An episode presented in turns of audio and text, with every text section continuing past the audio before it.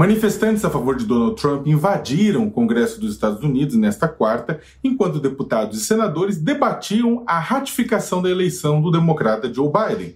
A cena, que viralizou imediatamente pelo mundo, mostra o que acontece quando um presidente ataca sistematicamente as instituições da República, minando a credibilidade do sistema eleitoral e reduzindo o respeito aos outros poderes. Ao mesmo tempo, é um exemplo, um exemplo leve, do que pode ocorrer daqui a dois anos no Brasil, considerando que o presidente Jair Bolsonaro tem acusado o sistema eleitoral brasileiro de fraude sem apresentar provas, enquanto seus aliados e seguidores e fãs atacam instituições.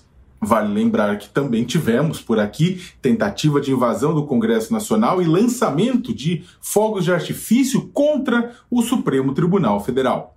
E isso sem contar um ato pedindo o fechamento dessas instituições que contou com o discurso do presidente da República em pessoa. Foi aquele ato em que defendeu-se um novo ato institucional número 5 no Brasil. Trump jogou lenha na fogueira nessa quarta ao convocar um grande protesto em Washington e incentivar que seus seguidores pressionassem o parlamento ao não confirmar o democrata, apesar da sessão de hoje ser mera formalidade, uma vez que os votos do colégio eleitoral já haviam sido dados. Depois que imagens mostraram manifestantes forçando a entrada de, em cima de agentes de segurança no Capitólio, né, no Congresso norte-americano, Trump foi às redes sociais pedir que os atos fossem pacíficos hipocrisia de quem quer fugir da responsabilidade pelo caos criado na capital dos Estados Unidos. Ele não precisava pedir uma invasão ao Congresso para ser responsável quando isso acontecesse. Durante semanas, seus discursos inflamados, acusando as eleições de terem sido roubadas, foram decantando em pessoas que nele confiam o entendimento equivocado de que há um golpe de Estado em curso contra ele. Muitos de seus seguidores não percebem que estão atacando a democracia, acreditam de verdade que estão salvando-a. Ao mesmo tempo, dentro do parlamento, um grupo de deputados e senadores republicanos fazia de tudo para levar a cabo a tentativa de golpe de Trump, apesar de não haver chances de sucesso. Foram beneficiados pela interrupção das sessões devido à invasão dos plenários. Assim como Trump, que perdeu a eleição nos Estados Unidos e culpou o sistema eleitoral, Bolsonaro ataca a urna eletrônica no Brasil, criando uma dúvida onde antes não havia, o que pode ser útil para questionar o resultado das eleições em 2022, caso lhe seja desfavorável. Ele defende que as urnas eletrônicas produzam um comprovante impresso, o que na verdade é, vai apenas dificultar o processo. A campanha de desinformação contra o nosso sistema eleitoral, levada a cabo por bolsonaristas, tem surtido efeito. Tanto que uma pesquisa da Datafolha publicada neste domingo apontou que 23% da população quer a volta do voto em papel. Ironicamente, mais suscetível a fraudes e que leva mais tempo para ser apurado. Jair ajuda a pavimentar sua narrativa para a batalha que irá travar pela reeleição dessa forma.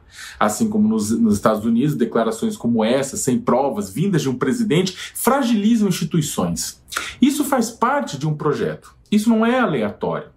No primeiro turno das eleições do ano passado aqui no Brasil, milícias bolsonaristas se aproveitaram de problemas do Tribunal Superior Eleitoral, problemas que em nada afetavam a segurança da votação e das urnas, para colocar sob suspeita as eleições dos municípios dos, em que os seus candidatos não foram bem votados e também para lançar um véu de dúvida sobre o sistema eleitoral brasileiro. Na mesma época, o presidente demorou para reconhecer a vitória de Joe Biden nos Estados Unidos e disse: Eu estou aguardando um pouco mais, teve muita fraude lá, isso ninguém discute. Colocar em dúvida o resultado tem servido nos Estados Unidos para o quê? Para tentar melar o pleito, mas também para que Trump seja visto como vencedor real pelos seus seguidores, mantendo sua força entre eles, e ao mesmo tempo para reduzir a legitimidade do governo do adversário, de Joe Biden, e dificultar que o próprio Trump seja processado por crimes fiscais após deixar o cargo. O efeito colateral disso, ou seja, de usar o sistema eleitoral em benefício próprio, seja nos Estados Unidos, seja no Brasil, é uma população que acreditará menos no, próprio sistema, nas instituições e em tudo aquilo que nos mantém conectados como um país. No Brasil, instituições são menos robustas do que por lá. Aqui é sempre um militar de patente que ameaça a Suprema Corte pelo Twitter, milhares de pessoas que vão às ruas pedir autogolpe e um bom punhado de saudosistas que sofrem por não vivermos em uma ditadura, apesar da tortura e morte continuarem pela mão da parcela bandida de policiais e militares nas periferias. O que aconteceu nessa quarta no Capitólio, no Congresso nos Estados Unidos, é uma lição para o Brasil se preparar para 2022. Não é uma lição apenas para os bolsonaristas, mas para todos os que prezam pela democracia. Pois por aqui, com uma democracia mais jovem, instituições mais frágeis e forças armadas com uma relação não raro promíscua com o presidente, podemos não ter um desfecho republicano.